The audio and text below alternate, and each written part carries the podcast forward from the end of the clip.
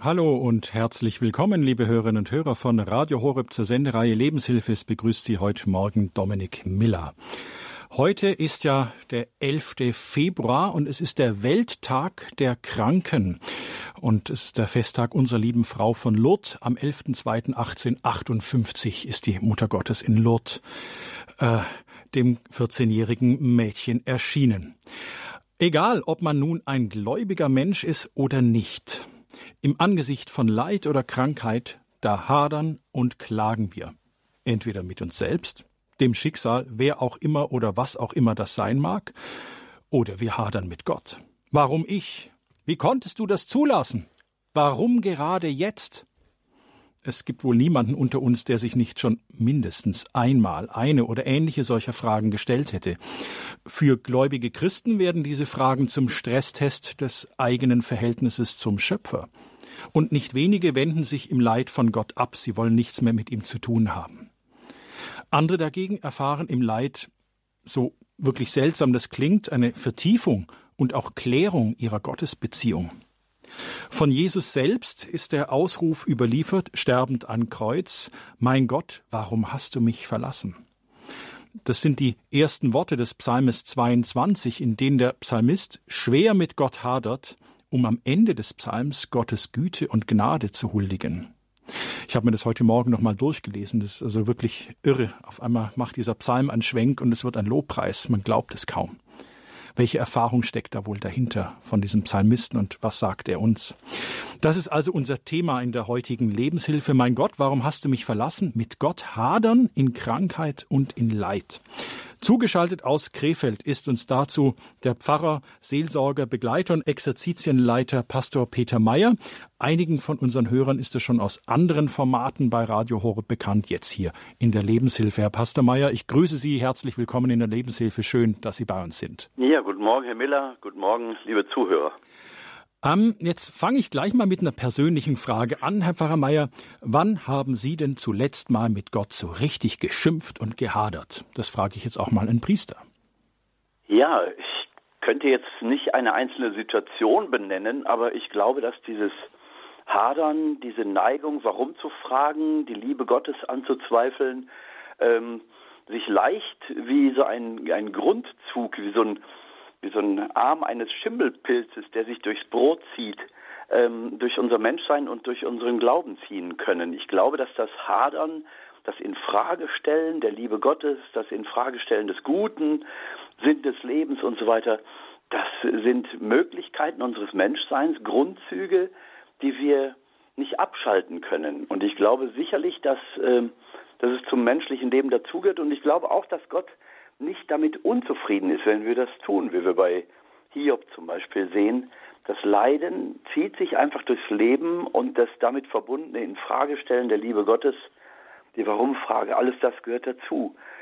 Ähm, ich weiß nur, in diesem oder im letzten Sommer, im Juni, als ich am Darm operiert worden bin, ähm, da wollten sich diese Gedanken des Warum-Fragens aufdrängen, weil es mir eine Woche sehr schlecht ging. Ähm, aber ich habe mich sofort durchgerungen, zu sagen, nein, ich lasse diese Frage nicht zu. Ähm, es war eine Entscheidung, die ich treffen musste, diese Frage nicht zuzulassen, sondern mich einfach in der Blickrichtung zu ändern, weg vom Leiden hin zu Christus, besonders in der Stunde seiner größten Liebe, nämlich am Kreuz. Und ich habe wirklich festgestellt, das hilft. Es hilft mir wirklich in meinem Leiden, meine Leiden mit dem Herrn am Kreuz zu verbinden. Ähm, das Überwinden dieses Haderns durch den Blick auf Jesus am Kreuz. Also das ist schon mal erst eine große Medizin, um es mal so zu bezeichnen. Auf die Wie gesagt, in allen Leidenssituationen, vor allen Dingen, wenn sie dauerhaft sind, wenn sie kein Ende nehmen wollen, irgendwann kommt die Frage einfach, wo bist du denn Gott und warum guckst du denn zu, wie ich leide? Und ja, wie gesagt, äh, das kennt, glaube ich, jeder. Und das ist ein Grundzug menschlicher Existenz. Ich bin sicher, das gehört zum Menschsein dazu, wird also von Gott sicherlich nicht äh, negativ gesehen oder gestraft. Aber er will, dass wir dieses Ringen eben mit ihm durchführen, so wie Hiob das auch tut. Auf den Hiob, da kommen wir später in der Sendung ja. noch. Also dieses Ringen und Hadern mit Gott, das ist also quasi in unser, ich sage es mal naturwissenschaftlich, in unserer DNA sozusagen schon verankert. Ähm, ist es dann also so wie, wie auch in einer guten Ehe, da, da muss es auch mal richtig krachen zwischen den beiden? Ja, davon bin ich überzeugt. Ich habe einmal gehört, dass ein Ehepaar gesagt hat, wir haben keinen Streit gehabt in unserer Ehe. Äh, da bin ich innerlich auf Distanz gegangen und habe gedacht, das hat einer von beiden mit Sicherheit auch immer gekuscht. Okay. Ich glaube, dass es wirklich gesund ist, wenn Unterschiede auch ausgetragen werden und wenn die auch ins Wort gebracht werden dürfen. Also, dass es auch wichtig ist, Sie sagen das ins Wort bringen, ähm, mein Hadern und mein Schimpfen mit Gott, dass ich das auch, ich sag's mal so, quasi im Gebet auch so formulieren kann und auch, auch muss irgendwie, um es loszuwerden? Ich glaube ganz bestimmt, dass es so ist, weil es eben einer der Grundzüge unseres Menschseins ist. Nur ich darf dabei nicht verharren. Es gibt ja Möglichkeiten, es zu überwinden, aber da kommen wir sicherlich noch drauf. Genau. Jetzt sind Sie ja schon seit über 40 Jahren als Seelsorger tätig, Wallfahrten und Gemeinden und Sie machen auch Priesterseelsorge, Sie leiten Exerzitien. Also wirklich, Sie haben die ganze Bandbreite. Welche großen Ursachen fürs Leid sind Ihnen als Seelsorger da in den letzten 40 Jahren so begegnet? Konnten Sie da ein paar Grundursachen feststellen? Ja, zunächst mal die zwei großen Kategorien. Das äh, Leid, das wir einem höheren Schicksal zuordnen, Naturkatastrophen, Krankheiten, dann aber auch das Menschen verursachte Leiden, womit dann immer auch die Erfahrung des Bösen verbunden ist. Wie können Menschen mir so etwas antun? Bei dem schicksalhaften Leiden ergibt sich eben schnell die Frage, wie kann Gott mir das zumuten? Also diese beiden großen Kategorien, menschengemachtes Leid, menschenverursachtes Leiden und das Leiden durch äh, Krankheit oder Naturkatastrophen, also und äh, diese beiden Kategorien ziehen sich äh, durch jedes menschliche Leben hindurch. Es gibt kein Leben ohne Leiden. Das ist nicht die Erfahrung nach 40 Jahren Priester sein, sondern ähm, das ist einfach eine Beobachtung, wenn wir in die Welt schauen, wenn wir die Nachrichten anhören. In manchen Ländern leiden Menschen noch viel existenzieller und elementarer als wir auf dem Wohlstandsgipfelberg der Welt. Ähm, aber das Leiden gehört trotzdem zu jedem Leben dazu. Und es ist auch naturhaft dem Menschen eingegeben, dem Leiden auszuweichen, das Leiden zu verhindern, alle Wissenschaft und alle Mühe anzusetzen, um das Leiden weiter hinauszudrängen. Wie waren oder sind auch Ihre Erfahrungen als Seelsorger? Bringt denn die Erfahrung von Leid jetzt, egal aus, aus welcher Ursache, eben die schicksalhaften oder die menschengemachten, bringt das Leid die Menschen eher zu Gott hin oder bringt es sie von Gott weg? Oder ist es eine Typfrage? Ja, das Leiden äh, ergibt sich meistens als ambivalent. Ähm, ich habe eine Familie kennengelernt, die bezeichnet sich als ungläubig, als Atheisten, ein älteres Ehepaar, die auch schon lange tot sind. Der Mann war aktiv im Zweiten Weltkrieg als Soldat an der Front. Und der sagte dann mal, als wir in der Nachbarschaft irgendwie auf das Thema Glauben kamen, da sagte er mit sehr harter und verhärmter Stimme, ähm, wenn da ein Gott wäre, hätte er sowas nicht zulassen können. Es gibt ein Leiden, das einem deutlich zeigt, dass da gar kein Gott sein kann. Denn das kann kein Gott zulassen. Also so eine Äußerung gibt es, das Leiden, das einen wirklich verhärtet, verhärmt und von Gott wegführt und eben auch Leiden das Beten lehrt, so wie wir das bei Hiob in der Heiligen Schrift in dem Alten Testament. Leiden, die uns natürlich äh, fragen lassen. Ich denke da an eine Familie, die drei Kinder hatten und alle drei Kinder sind durch Krankheit oder durch, äh, durch Unfall ums Leben gekommen. Diese Familie stand da, war plötzlich kinderlos und sie haben im ersten Augenblick gesagt, da kann kein Gott sein. Sie waren wirklich so verhärmt in ihrer Reaktion. Später hörte ich, dass sie sich zu Gott hingewendet haben und äh, gesagt haben, ohne Gott wird ja alles nur noch schlimmer. Also dieses Leiden hat dann wirklich zu einer Rückkehr zu Gott geführt. Aber die Frage, warum Gott das zulässt, ist offen geblieben. Offensichtlich haben sie aber gute geistliche Begleitung gehabt in der Zwischenzeit, denn sie sagten, wir sind davon überzeugt, dass Gott unsere Kinder zu sich genommen hat. Sie haben später weitere Kinder bekommen und äh, sind damit dann in eine glücklichere Zukunft gegangen. Aber die Frage nach dem Leid wurde eben nicht beantwortet. Sie haben aber diese Frage nach dem Leid mit Jesus am Kreuz verstanden und haben ihre Leiden dann zu Jesus ans Kreuz gehängt. Und das war für sie eine heilsame Erfahrung, um überhaupt versöhnt zu sein mit dem eigenen Schicksal und der Zukunft noch etwas Gutes zuzutrauen. Sie haben das jetzt wieder erwähnt, diese Warum-Frage, die sich einfach auch quasi reflexartig uns stellt oder wir stellen diese Frage. Sie haben vorhin gesagt, als Sie von Ihrer eigenen Operation gesprochen haben und Ihrer Verzagtheit, dass Sie es nicht zugelassen haben, diese Warum-Frage, sondern es ist eine Entscheidung, ähm, es aus einer anderen Sicht zu sehen. Meine Frage ist die, warum führt diese Warum-Frage, also zumindest mich, nicht weiter? Und was macht die Warum-Frage mit mir? Und die weiterführende Frage, aber noch nicht gleich beantworten, wäre dann, welche Frage soll ich denn stattdessen stellen? Also die Warum-Frage enthält immer ein Unverständnis und auch äh, die mangelnde Bereitschaft, ein Verständnis zu entwickeln. Die Warum-Frage ist die Frage von Physikern, von Entdeckern, die den Geheimnissen der Welt auf die Spur kommen wollen, vielleicht auch den Geheimnissen Gottes auf die Spur kommen wollen. Die Warum-Frage ist nicht zufrieden mit dem, was ist und möchte insgeheim die Veränderung. Warum, Gott, lässt du dies Leiden zu? Dahinter steckt ein Urteil, das ich auch spreche.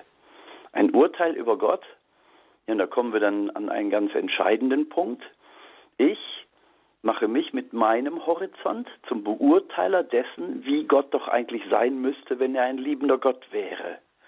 Wenn ich ein liebender Vater, eine liebende Mutter sein will, dann will ich doch meinen Kindern alles Leiden ersparen. Und so übertrage ich also meine Liebesvorstellung auf Gott und denke dann, wenn Gott doch auch ein liebender Vater sein soll, so wie Jesus uns das verkündet, dann muss dieser liebende Gott doch alles tun, um mein Leiden zu verhindern. Das ist also schon eine Prämisse, mit der wir an Gott herangehen. Und wenn wir warum fragen, dann wird dieses ganze Fass geöffnet, um es mal so zu sagen. Und das ganze Unverständnis an dieser für uns fremden Liebe Gottes kommt zum Ausdruck. Wie kann denn ein Vater lieben, wenn er seine Kinder leiden sieht? Und diese Warum-Frage stellt also Gott in Frage, stellt die Liebe Gottes in Frage. Und da kommt die, die ursprüngliche Theodizee-Frage ins Spiel.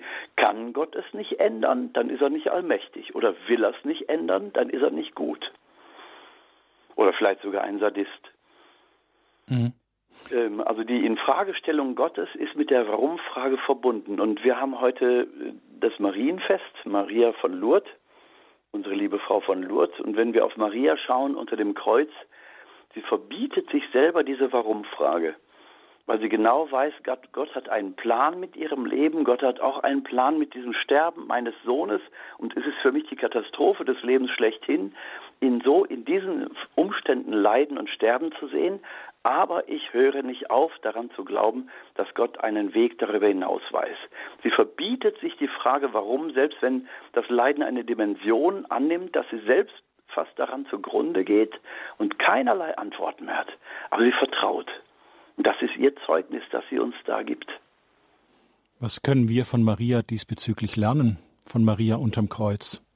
Wir von Maria unterm Kreuz lernen, dass wir vertrauen, dass Gott einen Plan hat mit meinem persönlichen Leben und auch mit dem Leben der Welt.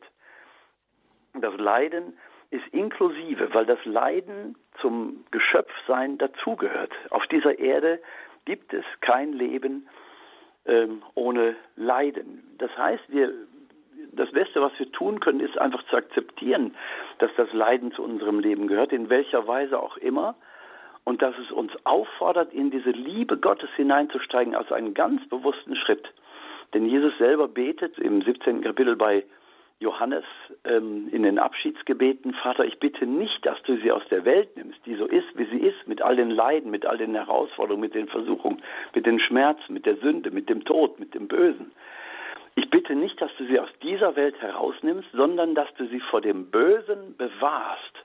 Und das Böse ist, das Böse schlechthin ist, von Gott abzufallen. Denn dann sind wir verloren. Jesus betet also, dass wir vor der Verlorenheit bewahrt bleiben. Und das Böse und der Böse hat immer das Ziel, uns von Gott wegzuziehen.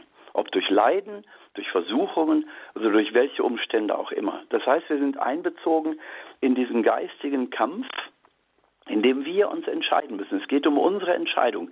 Und da ist Maria uns eben eine große Helferin, die unter dem Kreuz steht, den Tod ihres Sohnes beinahe mitstirbt, aber nicht aufhört zu glauben, dass Gott ein gutes Ziel hat mit allem und dass er am Ende alles vollenden wird und dass meine momentanen Leiden vielleicht sogar einen, einen Platz haben in dem Erlösungsplan Gottes.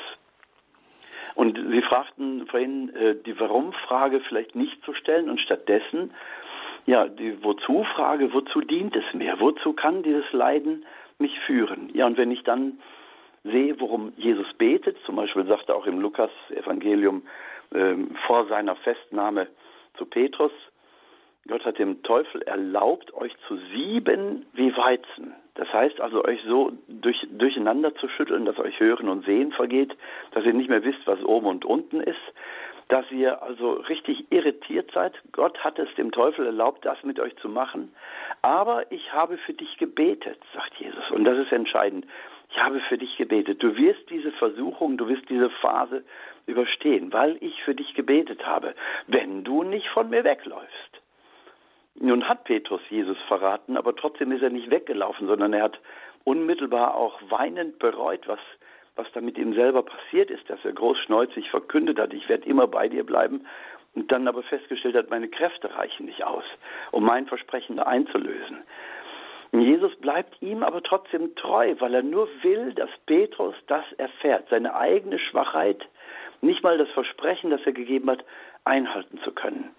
Petrus will sein Leben Jesus übergeben, aber ist aus menschlicher Kraft nicht dazu in der Lage.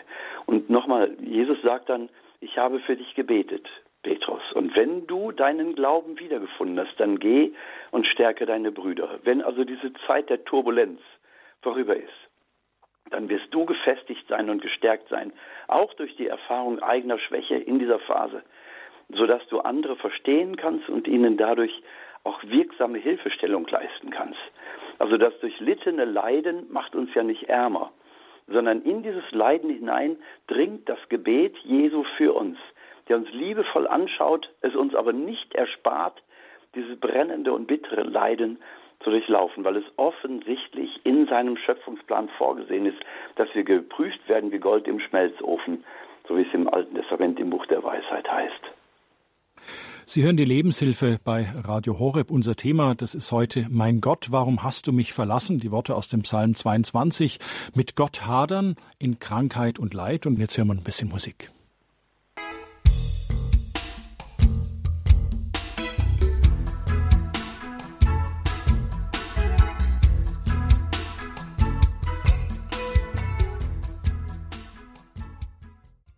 Sie hören die Lebenshilfe bei Radio Horeb. Unser Thema ist heute, mein Gott, warum hast du mich verlassen? Mit Gott hadern in Krankheit und in Leid. Wir sind mittendrin im Gespräch mit Pastor Peter Meyer. Er ist Seelsorger, Exerzitienleiter aus Krefeld. Und ich begrüße jetzt schon die erste Hörerin, die ist uns aus Dachau bei München zugeschaltet. Hallo, ich ja, grüße Sie. Grüß Gott. Ich äh, bin sehr interessiert an Ihrem Vortrag und höre ja gerne oder oft Radio Horeb, aber ich habe zurzeit selber ein Leiden und zwar leide ich daran, dass der Mensch, äh, er hat Jesus umgebracht.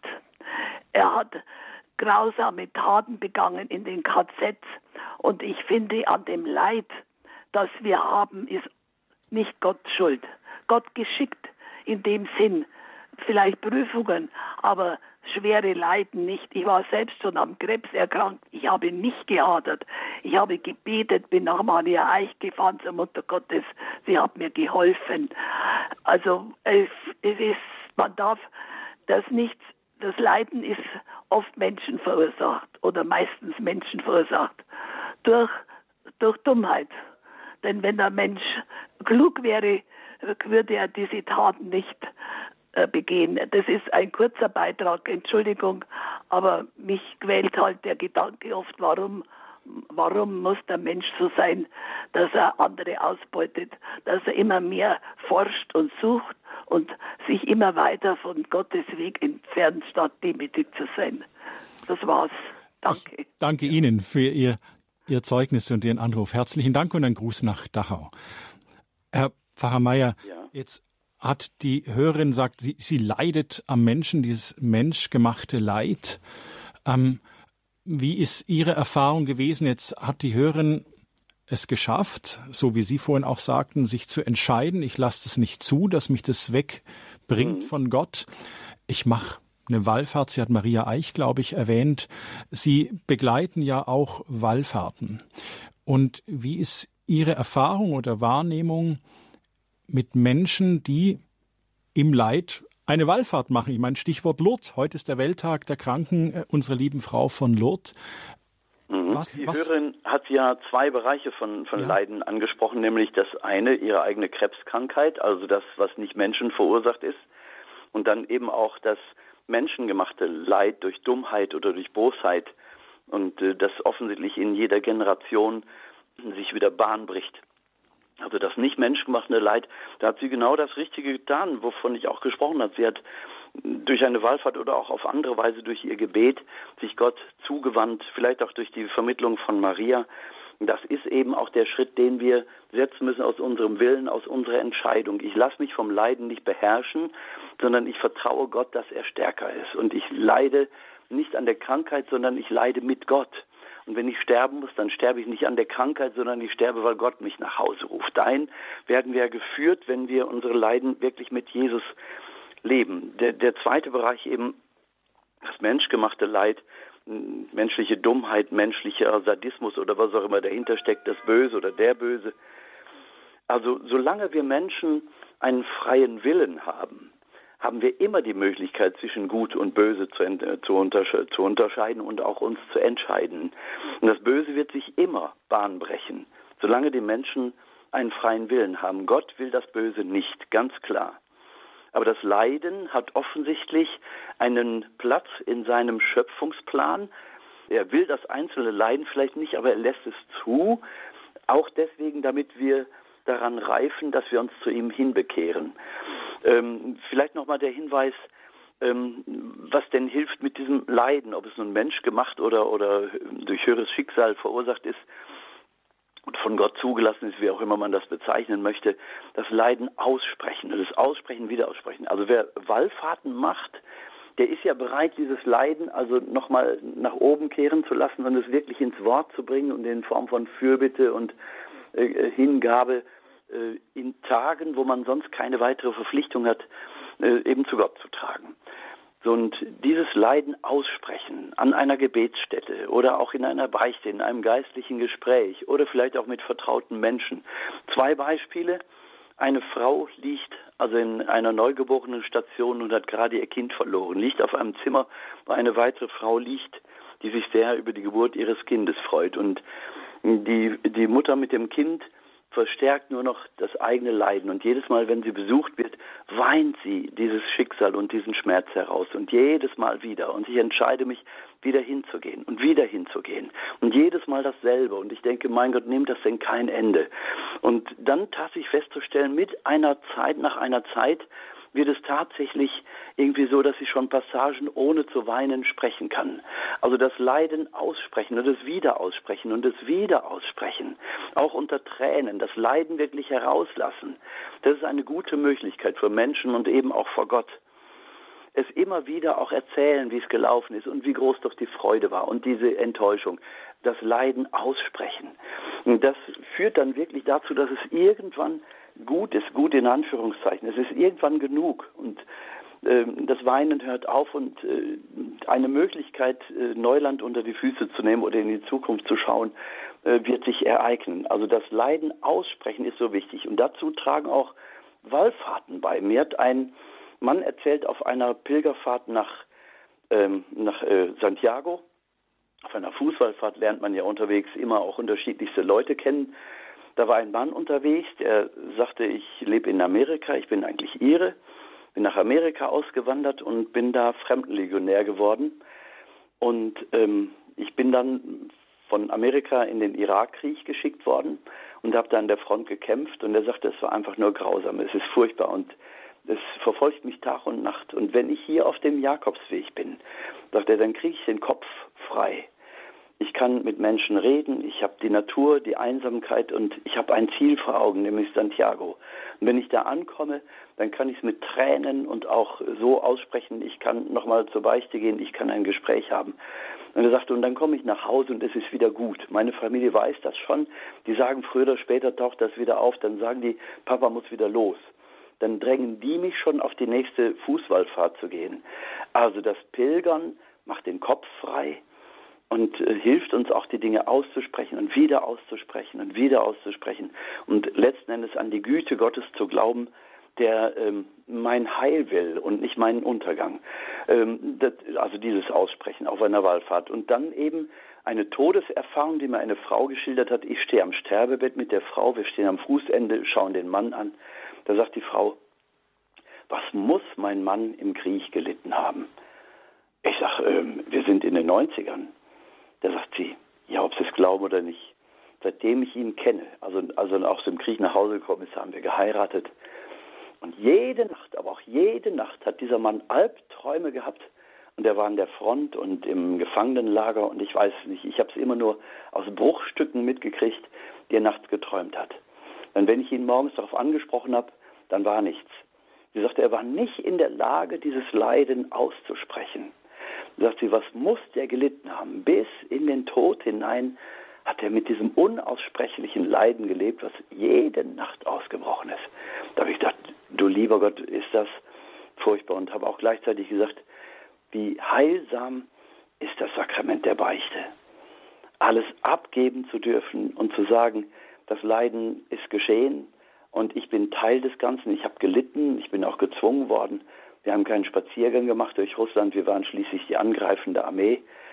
Aber so dieses, äh, ich muss es eben nicht alleine mit mir rumschleppen, ich darf es aussprechen.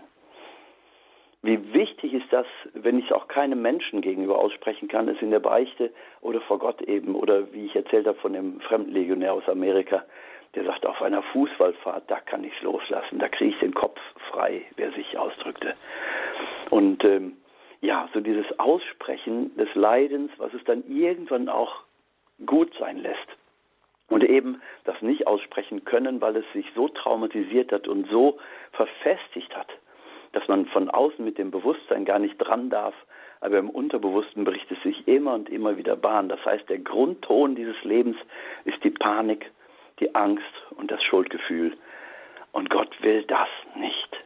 Und deswegen müssen wir auch äh, in der Traumabearbeitung, in der Traumaforschung, auch bei Menschen, die äh, wirklich zum Beispiel Missbrauch erlebt haben oder anderes Leiden, was sie so traumatisiert hat, dass sie also nicht mehr flüchten konnten und auch nicht sich wehren konnten, dass sie einfach in sich erstarrt sind. Das ist ja eben das Kennzeichen eines Traumas, dass wir Menschen auf diese Weise wirklich begleiten und zwar so liebevoll begleiten, dass man diese Dinge dann irgendwann auch berühren darf, sodass diese Menschen auch die Erfahrung machen dürfen, irgendwann ist es gut und ich darf es wirklich auf Gott hin loslassen.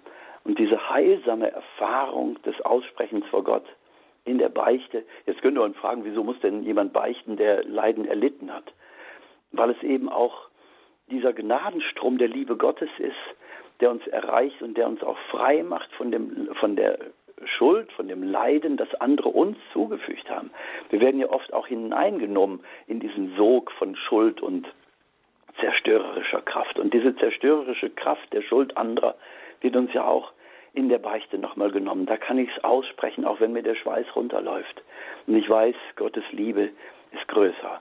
Gottes Liebe ist stärker. Und wenn ich diesem Heilungsprozess zustimme, wird es irgendwann gut sein. Und irgendwann ist es gut. Da hilft es auch nicht, wenn, wenn ich dann sage, ich zeige den, den Täter, den Übeltäter an. Natürlich, menschliche Gerechtigkeit erfordert das. Vielleicht gut, aber das trägt nicht zur Heilung bei, sondern allenfalls zum Genugtuungsgefühl. Und ich würde dann fragen, ja und dann? Was hast du dann? Ja, dann hat der wenigstens seine Strafe. Ja, aber du, du bleibst krank. Und dieser heilsame Prozess des Aussprechens vor Gott, des sich ihm Anvertrauens und seine Gnade erfahren zu dürfen und zu spüren, die Blockade, die, eine, die ein Trauma mit sich bringt, darf ich eben auch loslassen. Also das ist ähm, schon eine riesige Erfahrung. Und genau solche Dinge habe ich dann auch auf Wallfahrten erlebt, da wo man wirklich eine Woche oder zwei intensiv unterwegs ist. Man hat keine Termine, keinen Termindruck, ach, heute Abend muss ich das und das noch, sondern ich bin einfach nur frei und mit anderen Menschen, die aus ähnlichen Beweggründen losgefahren sind, zu einem Wallfahrtsort zu fahren und zu, dann zu spüren, dann so ein Wallfahrtsort, das ist anders als in einer Großstadt oder an irgendeinem Urlaubsort. Die Menschen sind anders, sie sind liebevoller, sie sind ebenfalls durch Leid gezeichnet und, und ebenfalls bereit, ihre Leiden vor Gott abzulegen. Und das schafft eine Solidarität und deswegen haben Wallfahrtsorte auch aus diesem Aspekt schon oft einen ganz heilsamen Charakter, weil es einfach gut tut, mit Menschen zusammen zu sein, die mit dieser großen Hoffnung und Erwartung auch dahin fahren. Und interessanterweise werden ja an Wallfahrtsorten auch überall Heilungen berichtet. Das sagt Pfarrer Peter Meyer. Er ist Seelsorger, Exerzitienleiter und auch Wallfahrtsbegleiter aus Krefeld. Und das sagte am Welttag der Kranken unsere lieben Frau von Lourdes, wo eben am 11. Februar 1858 die Mutter Gottes erstmalig erschienen ist. Ich glaube, ein Wallfahrtsort, den auch Nicht-Christen kennen. Jetzt begrüße ich aus dem Raum Neuss einen Hörer. Ich grüße Sie. Willkommen in der Lebenshilfe.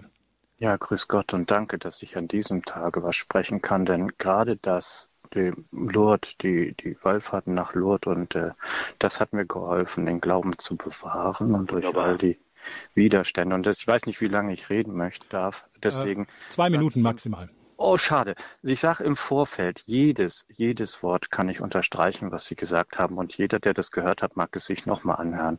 Und ich möchte mit ergänzen, wo ich nicht auf Wallfahrten gehen konnte, bin ich halt auf den Friedhof gegangen, weil meine Mutter mir das beigebracht hat, für die armen Seelen zu beten, für die Verwandten, für die Toten. Und das hilft einem auch. Bei mir ist es nicht das Leid, das körperliche Leid, sondern das Mitleiden, das Wesen der Katharsis habe ich verstehen lernen dürfen. Und aus der Enttäuschung, aus dem Groll der Kindheit hat sich so lange hingetragen, dass ich dann weder wissenschaftlich arbeiten konnte, das ging sogar dazu, dass ich dann nicht mal mehr fähig war, was schriftlich aus darzulegen, noch handwerklich, weil nichts mehr funktionierte. Und dass man da wirklich dran arbeiten muss, das ist ganz, ganz wichtig ich habe 40 Jahre lang mit einer Sache gehadert, die will ich jetzt nicht ausweiten, aber ich will erzählen, was mir in Lourdes passiert ist.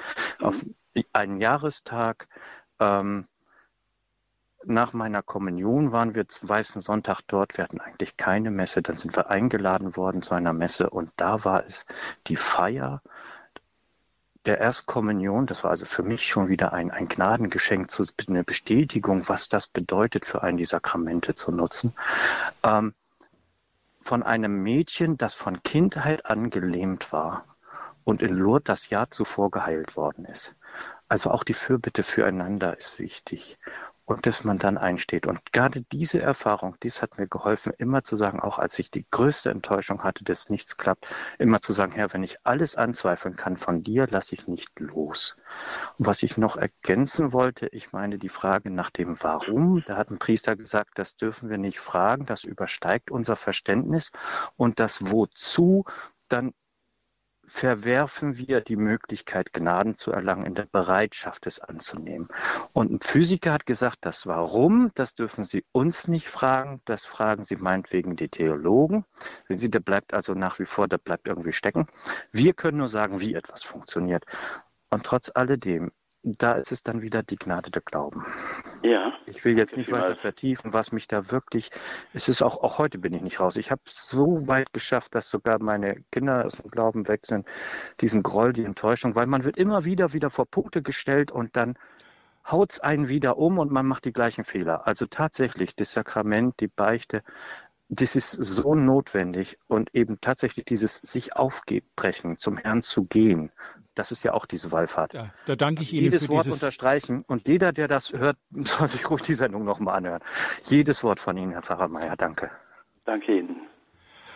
Jetzt ist uns die nächste Hörerin aus Nürnberg zugeschaltet. Hallo, grüße Gott, ein Gruß nach Nürnberg. Hallo, grüß Gott. Ähm, ja, ich kann dazu beitragen, ganz kurz machen. Ich kenne diesen Schmelzofen sehr gut, denn mein Mann hatte einen Gehirntumor und ich habe ihn zu Hause gepflegt bis zu seinem Tode.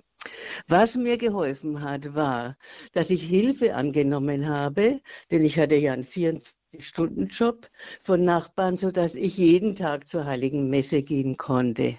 Punkt eins. Punkt zwei. ein Wort aus dem Buch Genesis hat mir geholfen, und zwar als Jakob mit Gott rang am Jabok. Und dieser Satz, ich lasse dich nicht, es sei denn, du segnest mich.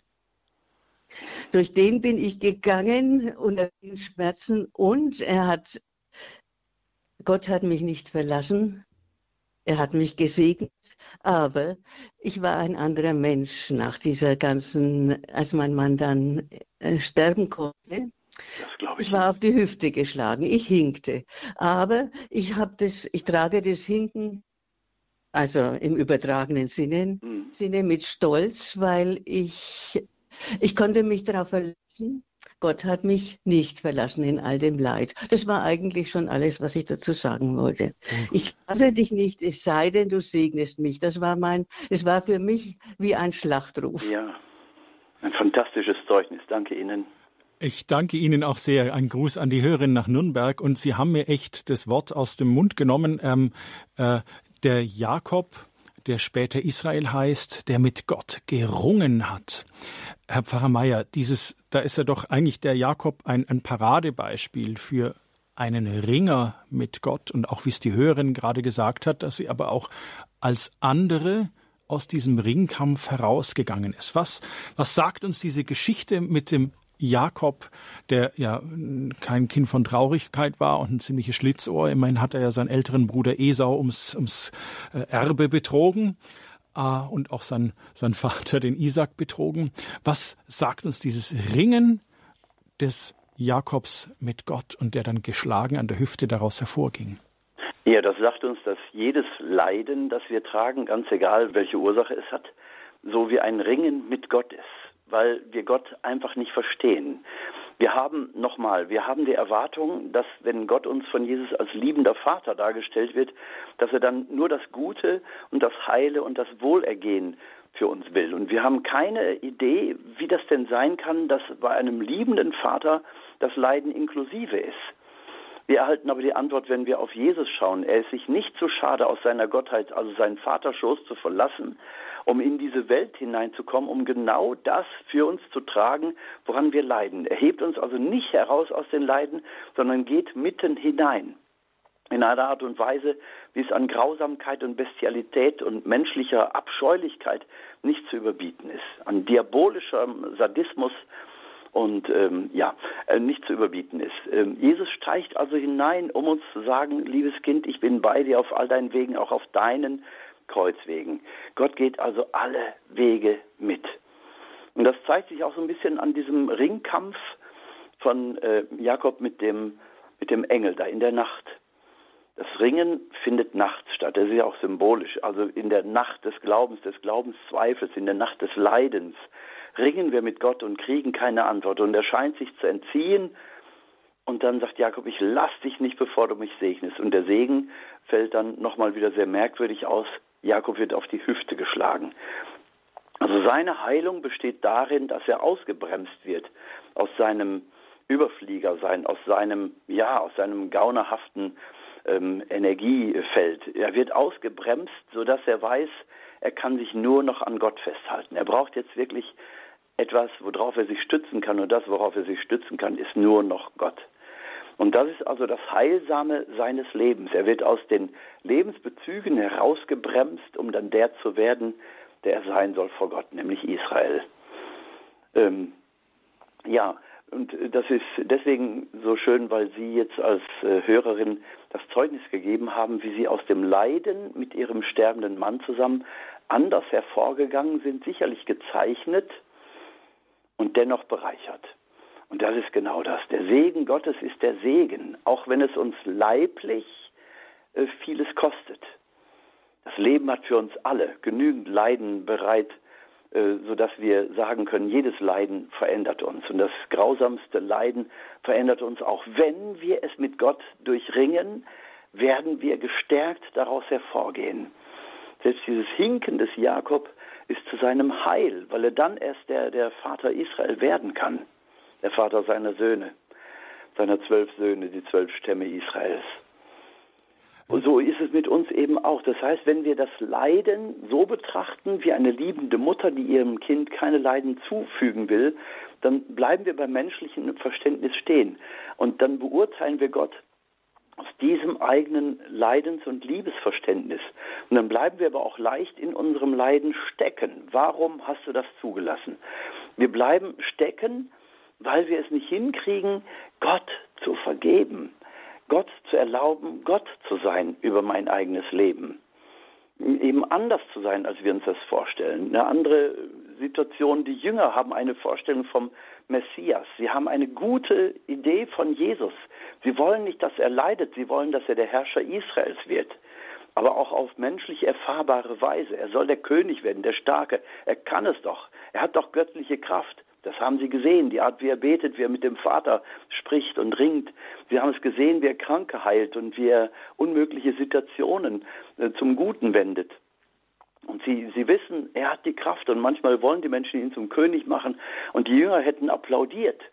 Und bis zu Jesu Tod sind sie noch mit ihrer Idee vom Messias, der strahlend daherkommen soll und seine Macht zeigen soll, äh, beseelt gewesen. Selbst die Emmaus-Jünger sind unterwegs und sagen ihrem Jesus, ihrem Meister, den sie gar nicht erkennen vor lauter Selbstbefangenheit durch ihre Leiden. Wir aber hatten doch gehofft, dass er der sei, der Israel erlösen werde. Also selbst nach dem Tod und der Auferstehung Jesu sind sie noch erfüllt von dem, was sie eigentlich doch vom Messias erwartet hätten. Und jetzt eben die große Enttäuschung, weil ihre Erwartung enttäuscht wurde. Wenn wir also nochmal Gott beurteilen von unserem Liebesverständnis her und das Leiden da außen vor lassen, dann bleiben wir in unseren Vorstellungen hängen und wir kommen nicht weiter. Ähm, es hilft uns wirklich, Gott zu sehen, der seinen eigenen Sohn in diese Welt schickt und sich dem unterstellt, was er selbst erschaffen hat, nämlich dass das äh, Leben aus Freude und Leid besteht, aus Leben und Tod, aus Geborenwerden und Sterben, aus Gut und Böse. Wir sind also in diese Dialektik des Lebens voll mit hineingenommen und werden Gott nicht gerecht, wenn wir nur das Liebende, nur das Gütige, nur das Schöne, das äh, Wohlergehen erwarten, dann können wir nur enttäuscht werden. Und wir kommen dann nicht weiter. Wir stagnieren in unserer Glaubensentwicklung, aber auch in unserer menschlichen Entwicklung. Es, es verhärtet sich etwas, es, es verbittert sich etwas und wir werden also Gott nicht gerecht. Gott erlauben, Gott zu sein und dem Bitteren des Leidens zu erlauben, zu unserem Leben dazuzugehören. Aber eben nicht einfach nur stumpf als irgendetwas, wo wir durch müssen, sondern wir dürfen es zu Jesus ans Kreuz hängen. Und dann wird das Leiden für uns zum Segen, selbst wenn wir dabei wie Jakob auf die Hüfte geschlagen werden. Das Leiden in sich ist nicht das Zerstörende, sondern die Trennung von Gott ist das, was uns zerstört. Und äh, das, was uns eben ins Heil führt, ist, dass wir mit unseren Leiden zu Jesus gehen, unsere Leiden an sein Kreuz hängen. Und so wie Paulus sagen, ich ergänze in meinen Leiden das, was an den Leiden Jesu zur Erlösung der Welt noch fehlt. Nicht als wenn Jesus nicht genug gelitten hätte. Er hat das Heilswerk vollendet.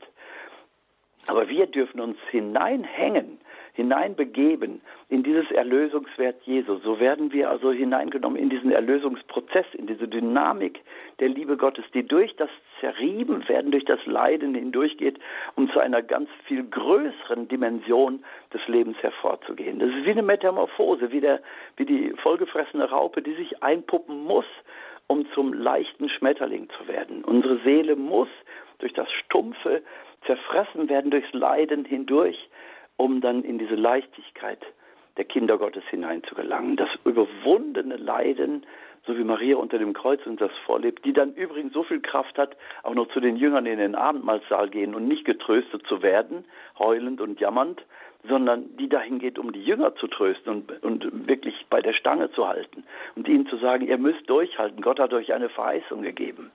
Und sie erzählt von dem, was auf ihrem Lebensweg vorgegangen ist. Also das Leiden ist schon eine Dimension für sich. Aber eins möchte ich dann noch zu erwähnen. Ähm, Im Johannesevangelium, das was also mit Abstand am spätesten geschrieben wurde, kommt das Wort Leiden überhaupt nicht vor. Auch in den Johannesbriefen, in den drei Johannesbriefen kommt das Wort Leiden nicht vor. Und in der Offenbarung des Johannes kommt es nur im zweiten Kapitel vor, wo es heißt, fürchte dich nicht vor dem, dass du noch erleiden musst, aber um des Glaubens willen. Das menschliche Leiden wird nicht erwähnt, nicht weil Johannes weltfremd wäre oder weil er vielleicht nie gelitten hat, ähm, sondern ähm, wenn wir sehen im 18. Kapitel, Vers 1 bis 19, 42, da wird das Leiden Jesu erwähnt, sehr ausführlich, in einer Ausführlichkeit und in einer Tiefe, ähm, wie wir es äh, eben nur bei Johannes so kennen. Das Leiden Jesu, das ja Passion ist, und Passion heißt Leiden und Leidenschaft. Also Gott hat so viel Liebe zu uns, dass diese Liebe das Leiden umfasst. Und jede Liebe hat auch den Aspekt des Leidens. Und selbst wenn die Liebe noch so glücklich ist, der, der über beide Ohren verliebt ist in einen oder eine andere oder in Gott, der weiß, dass er im Grunde noch nicht genug getan hat. Er will das, was er für den anderen, für die andere tut, noch erhöhen. Und er leidet daran, das nicht noch äh, übersteigen zu können. Liebe ist niemals genug. Und dieses nicht genug sein ist auch ein Aspekt von Leiden. Also die Liebe Gottes umfasst das Leiden der Menschen weil er sagt, das ist doch nur für einen Moment. Damit du eingehst in diese unendliche Liebe, in diese Herrlichkeit, die du nur bei Gott findest. Und nicht als wenn Johannes die Leiden nicht kennt, sondern im sechsten Kapitel, äh, Johannes 6, 2, da heißt es dann, eine große Menschenmenge folgte Jesus, weil sie die Zeichen sahen, die er an den Kranken tat. Das heißt, Johannes weiß ganz genau um das Leiden der Menschen, er weiß auch um die Heilungstätigkeit Jesu, aber er fokussiert überhaupt nicht auf das Spektakuläre, weder des Leidens noch der Heilung, sondern er bleibt dabei, dass Jesus einen Heilsweg mit uns gehen will. Jetzt die Hörerin aus dem Schwarzwald. Ich grüße Sie. Willkommen in der Lebenshilfe. Ja, ich grüße Sie auch. Herzlichen Dank. Ich habe eine logotherapeutische Praxis, also Lebensberatung nach Viktor Frankl ja. und mit dem Schwerpunkt ähm, Begleitung bei Trauer und Verlust seit 30 Jahren. Und ich kann nur bestätigen, auch was zuvor schon erwähnt wurde, es gibt zwei Lager. Entweder finden die Menschen nach einem Verlust zu Gott hin. Bei mir kommen meistens die Menschen, äh, die sagen, es gibt für mich keinen Gott mehr, die noch dieses strafende Gottesbild in sich haben und sich deshalb abwenden, also sagen, was habe ich getan, dass wir jetzt so gestraft werden, da sind sie hängen geblieben. Und meine Frage wäre, Sie hatten vorhin, Herr Pfarrer Meier, das Beispiel von der Familie genannt, die die drei Kinder verloren haben ja. und die dann im zweiten Schritt ähm, wieder zu Gott hingefunden haben. Und die Bemerkung war dann noch, wahrscheinlich hatten sie eine gute geistliche Begleitung. Deshalb wäre meine Frage, gibt es zum Beispiel von der kirchlichen Seite her eine zentrale Anlaufstelle oder sowas für Menschen in Glaubenskrisen, wenn die Menschen vor Ort zum Pfarrer das kommt denen gar nicht in den Sinn, da nochmal den Pfarrer aufzusuchen, um mit ihm zu ringen über ihr Gottesbild. Ja, vielleicht ist der Pfarrer oft auch zu nah dran, äh, weil man ihm beim Edeka zwischen den ganzen Dosenregalen wieder begegnet. Und ich glaube, dass diese geistliche Begleitung eben auch eine gewisse Distanz braucht. Deswegen ist es gut, also nicht den Pfarrer vor allen Dingen, wenn man sehr vertraut ist mit ihm oder vielleicht wenn man sehr, sehr freundschaftlich vertraut ist, dann geht es schon wieder. Ähm, aber ansonsten hat jedes Bistum eine Seelsorgeabteilung. Man kann beim Generalvikariat anrufen, sich mit der Seelsorgeabteilung verbinden lassen und dann nach geistlicher Begleitung fragen. Die Bistümer haben alle ähm, Priester und auch Laientheologen ausgebildet in der geistlichen Begleitung. Da können Sie natürlich solche und solche erleben, wie in jedem Fall. Auch wenn ich zum Arzt gehe, weiß ich ja nicht, ob der auf meinen Fall spezialisiert ist. Ich gehe also immer das Risiko ein, dass er mich nicht versteht. Aber geistliche Begleitung hat auch das Grundgesetz, dass ich das äh, ändern kann oder beenden kann, ohne mich rechtfertigen zu müssen. Zu jeder Zeit kann der Hilfesuchende sagen, es ist genug, ich suche mir einen anderen oder ich brauche es jetzt nicht mehr. Und umgekehrt auch der geistliche Begleiter kann sagen, ich werde Ihrem Problem nicht gerecht, äh, bitte suchen Sie sich jemand anders. Das ist also Grundregel äh, in der geistlichen Begleitung dass man das auch jederzeit beenden kann. Also ich kann das Risiko eingehen, ich kann mich beim Bistum erkundigen, wo in meiner Nähe gibt es jemanden, der geistliche Begleitung kann. So, und den kann ich dann kontaktieren und aufsuchen. Also, je größer die Distanz ist, umso besser, weil der geistliche Begleiter dann neutral auf diese Situation deines Lebens schaut und er geht dann betenderweise mit dir an dieses Thema heran. Und dann je nachdem, wo der Schwerpunkt seiner Ausbildung liegt, äh, kann dann natürlich auch geholfen werden oder er kann dann eben auch weitervermittelt werden. Wenn es um Traumata geht, die nicht gelöst sind, ist natürlich auch dann erstmal eine Traumatherapie erforderlich, dann ist geistliche Begleitung natürlich überfordert. Geistliche Begleitung muss auch weiter vermitteln. So viel erstmal dazu. Vielen Dank an die Hörerin aus dem Schwarzwald auch für diesen Hinweis und danke, Herr Pfarrer, dass Sie da das weitergeben konnten. Jetzt ist uns noch eine Hörerin aus Osnabrück zugeschaltet. Hallo, ich grüße Sie nach Osnabrück. Hallo? Ich habe eine Frage. Und zwar, wenn ich einfach nicht rauskomme, immer diese Warum, Warum-Fragen, aber ich habe die Antwort und die habe ich immer gesucht, nämlich weil, weil. Und das Ergebnis war immer, weil ich ja schuld bin weil ich es verschuldet habe. Und da drin bin ich stecken geblieben. Mhm. Und darum habe ich noch nicht mal, lasse ich Jesu Vergebung gar nicht zu, weil ich halte es fest. Ja, ja, ja, sehr gut, dass Sie das so sagen. Äh, dieses Festhalten der eigenen Schuld. Und ein geistlicher Begleiter würde Ihnen niemals sagen, du bist in deinem Leiden stecken geblieben, weil du schuld bist. Ähm, das ist nämlich nicht die Botschaft des Christentums, sondern es ist vielleicht eine uralte Botschaft, die sie aus der Kinderzeit noch mit drüber geschleppt haben. Ein uraltes Muster, das sie nicht loswerden können. Und genau dafür brauchen sie die geistliche Begleitung. Dass sie eben lernen, dass sie geliebtes Kind Gottes sind und was auch immer in ihrem Leben gewesen ist, welche Schuld ihnen auch immer zugesprochen worden ist. Es gibt keine Schuld, die so groß ist, dass Gott sie nicht äh, äh vergeben könnte. Sonst hätte aus einem Mörder wie Saulus kein Paulus werden können. Also das ist ähm, schon mal ganz wichtig, in der geistlichen Begleitung auch zu lernen, dass ich geliebtes Kind Gottes bin und dass es immer einen Neuanfang gibt, solange ich lebe. Und dass es keine Schuld gibt, die so groß sein kann, dass ich deswegen in meinen Leiden stecken bleibe. Ich bin schuld und deswegen straft mich Gott. Gott straft nicht. Ich habe hier die Mutter Gottes von Kibeo vor mir stehen, weil das dieselbe ist wie in Lourdes. Und in Kibeo hat die Mutter Gottes gesagt, die Sünde straft sich selbst. Kibeo in Ruanda. Menschen, die sich von Gott trennen, trennen sich von Gott und ziehen die Selbstzerstörungskraft des Menschen hinter sich her. Und das wollte ich Ihnen einfach auch nochmal auf Ihr Thema sagen. Also suchen Sie sich dringend geistliche Begleitung, um zu lernen, dass Sie geliebtes Kind Gottes sind und jederzeit die Chance haben zum Neuanfang. Ich danke der Hörerin aus Osnabrück und ja. alles Gute. Jetzt als letzte Hörerin begrüße ich aus Frankfurt die Frau Schlürmann. Ich wollte den Pfarrer Meier was fragen. Also ich bete jetzt, also ich bin im Glauben natürlich weitergekommen, bis bin bin bin ein bisschen älteres Modell, ähm, aber das ähm, das ist so von Romano Codini ähm, ein äh, Gebet ähm, auf dich allein richtet mein Glauben, ist das jetzt ganz schnell. Ich weiß, ich habe nicht so viel Zeit. Äh, nein, also so Gebete, Ge Gebete können wir jetzt nicht ja. vorlesen. Haben Sie eine Frage, Frau Schlürmann? Ja, und zwar diese Frage, ähm, vielleicht weiß er, ähm, Pfarrer May sogar das Gebet, weil Empfinden, ähm, mein Empfinden ist, dass ich in menschlicher Form meines Glaubens ähm, habe ich zu Jesus gesagt, ähm, lehre mich, das zu verstehen, den Wandel. Ja, und da möchte ich gern mal, weil das ist ja wirklich ein ganz toller da, den Sie gerade haben, zum Glück haben. Es geht natürlich weiter und ich glaube, er kennt auch das Gebet von Romano Gittini.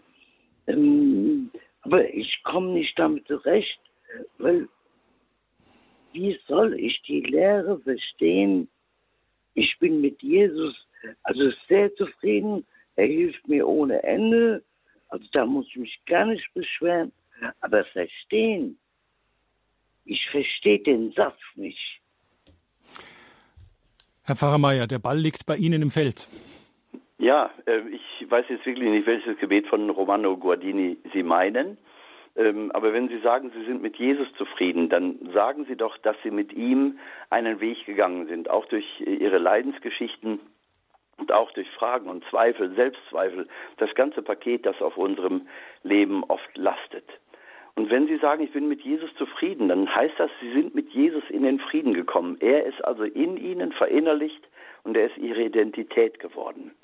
Und daran gilt es zu arbeiten. Jesus den gekreuzigten und auferstandenen zu verinnerlichen, und das ist das Werk des Heiligen Geistes zu Pfingsten, dass er Jesus in uns verinnerlicht, diesen auferstandenen, lebendigen Christus, der unsere Identität werden kann. Bei allen Defiziten, bei allen Leiden, bei allen Schmerzen, bei allem, was zerstört worden ist in unserem Leben, ist er unsere Identität. In den Bruchstücken unseres, äh, unseres Lebens kann er, nicht kann er, wird er unsere neue Identität, wenn wir ihn kontinuierlich einladen, den Heiligen Geist inklusive, und er lebt in uns. Nicht mehr ich lebe, sondern Christus lebt in mir, sagt Paulus. Anders hätte er auch das Schuldgefühl, Christen verfolgt und getötet zu haben, gar nicht überwinden können. Nur wenn Christus in mir ist, er muss in mir sein. Daran gilt es zu arbeiten und das ist äh, wirklich die ganze Quintessenz von allem. Und dann wird nämlich das Leiden, seine Bitterkeit vielleicht nicht verlieren, aber der Glaube wird stärker und die Freude an Gott wird stärker sein als das. Herr, ich werde sogar auf dem Sterbebett ihn noch loben und preisen. Herr Pastor Meyer, wie, wie ist denn das? Ich meine, als Kind war doch mein natürlicher Reflex und ihrer wahrscheinlich auch, dass wenn sie gestürzt sind und auf die Knie gefallen sind und das Knie war wund und blutig, dann sind sie zu Mama oder Papa gerannt und haben sich trösten lassen. Das war der natürliche Reflex. Und was ist passiert auf dem Weg zum Erwachsenwerden, dass mein natürlicher Reflex in der Erfahrung von Krankheit und Leid ist erstmal, warum lässt Gott es zu? Wie kann es sein? Und nicht der Reflex, ich werf mich einfach ihm in die Arme. Was ist da unterwegs passiert? Ja, weil wir in unserem Leben einfach so viele andere Erfahrungen machen. Äh, Leidensintensität, auf die wir wirklich keine Antwort mehr finden. Oder ähm, wo wir vielleicht auch die Wut entwickeln und Zorn, dass das überhaupt passieren konnte und dass das so endlos ist und es offensichtlich keinen Ausweg gibt. Aber der Ausweg ist immer die Hinwendung zu Gott und nicht die Rebellion gegen ihn. Das heißt also, ich erlaube Gott größer zu sein als meine Vorstellungen vom liebenden Vater. Also insofern, wenn Jesus sagt, wenn ihr nicht werdet wie die Kinder, könnt ihr nicht ins Himmelreich eingehen, dann ist das sicherlich ein Aspekt, der da mit gemeint ist. Werdet wie Kinder, die nicht verstehen, was der Vater alles tut, aber die ihm vertrauen. Ein kleines Kind weiß nicht, warum der Vater an der roten Ampel stehen bleibt. Aber wenn er stehen bleibt, wird das schon gut sein. Ne, so, ähm, dieses Vertrauen, was Gott macht, ist am Ende gut und es wird mir am Ende nicht schaden, sondern es wird mich hineinführen ins Heil. Ich bitte nur um die Kraft, stark zu bleiben, aber zu wissen, dass Jesus auch für mich betet und gebetet hat, dass ich eben nicht von Gott abfalle und nicht dem Bösen anheimfalle. Das ist doch das Schöne zu wissen. Ich bin eingeladen, die Kindschaft zu Gott zu leben und die Freundschaft mit Jesus. Unser Glaube ist Beziehung, Gott sei Dank. Und das hilft wirklich über alle Leiden, ohne das Schmerzhafte des Leidens zukleistern zu müssen. Aber ich darf es auch mal dann wirklich auf sich beruhen lassen und sagen, gut, das gibt es auch in meinem Leben, aber Gott ist größer, Gott sei Dank. Herr Pfarrer Mayer, ich darf Sie zum Schluss der Sendung ganz herzlichen Dank dafür äh, noch um Ihren Segen für uns und unsere Hörerinnen und Hörer bitten. Und Dank auch an die Hörerinnen und Hörer, die angerufen haben in der Sendung, dass Sie hier waren, dass Sie uns wirklich haben teilhaben lassen an Ihrem Glaubensleben. Ganz herzlichen Dank auch hier an dieser Stelle für Ihre Offenheit. Gott, allmächtiger Vater, wir danken dir für deinen Sohn Jesus Christus, den du dir sozusagen aus dem Herzen gerissen hast, um ihn uns zu schenken. Die für uns sichtbare Seite deiner Herrlichkeit. Und diesen Jesus hast du leiden lassen. Du wusstest es vorher, dass es geschehen würde. Du hast ihn gegeben als Antwort auf unsere Frage nach dem Warum des Leidens.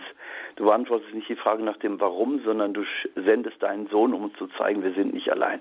Gieß das kostbare Blut deines Sohnes Jesus über jeden von uns aus und versiegle unsere Herzen und unsere Wunden, unsere Lebensgeschichten und unsere Lebensräume. Versiegle uns mit dem kostbaren Blut Jesu und schenk uns dein Heil. Bewahre uns vor den Anfechtungen des Bösen die Salbung des Heiligen Geistes stelle uns sozusagen in den Feuerball des Geistes, in das Licht deiner Liebe, dass wir niemals aufhören, dich zu loben und zu preisen. Mit dem letzten Atemzug, dass wir Zeugen deiner Liebe werden. Und auf die Fürsprache der Gottesmutter Maria, die wir heute als die liebe Frau von Lourdes verehren, segne und behüte euch alle, der allmächtige und gute Gott, der Vater, der Sohn und der Heilige Geist. Amen. Amen. Ganz herzlichen Dank, Herr Pfarrer Meier, dass Sie wieder bei uns in der Sendung waren, diesmal in der Lebenshilfe. Alles Gute weiter für Sie. Behüt Sie Gott. Dankeschön. Liebe Hörerinnen und Hörer, Sie können sich diese Sendung im Internet als Podcast von unserer Website herunterladen www.horeb.org. Wenn das mit dem Podcast nichts für Sie ist, dann gibt's auch eine Aufzeichnung dieser Sendung ganz klassisch und alt auf CD. Die können Sie beim Radio Horeb CD-Dienst kostenlos bestellen 08328 921 120. Mit dem Radio Horeb Hörerservice können Sie sich in Verbindung setzen, wenn Sie Fragen dazu haben, wie Sie zum Beispiel mit Pastor Meier in Kontakt treten können. Das wäre die 08328 921 110 oder der Infobutton auf unserer Website. Immer neben der aktuellen Sendung ist oft ein Infobutton, da stehen dann mehr Kontaktdaten dabei. Es verabschiedet sich an dieser Stelle Dominik Miller, behüt Sie alle Gott.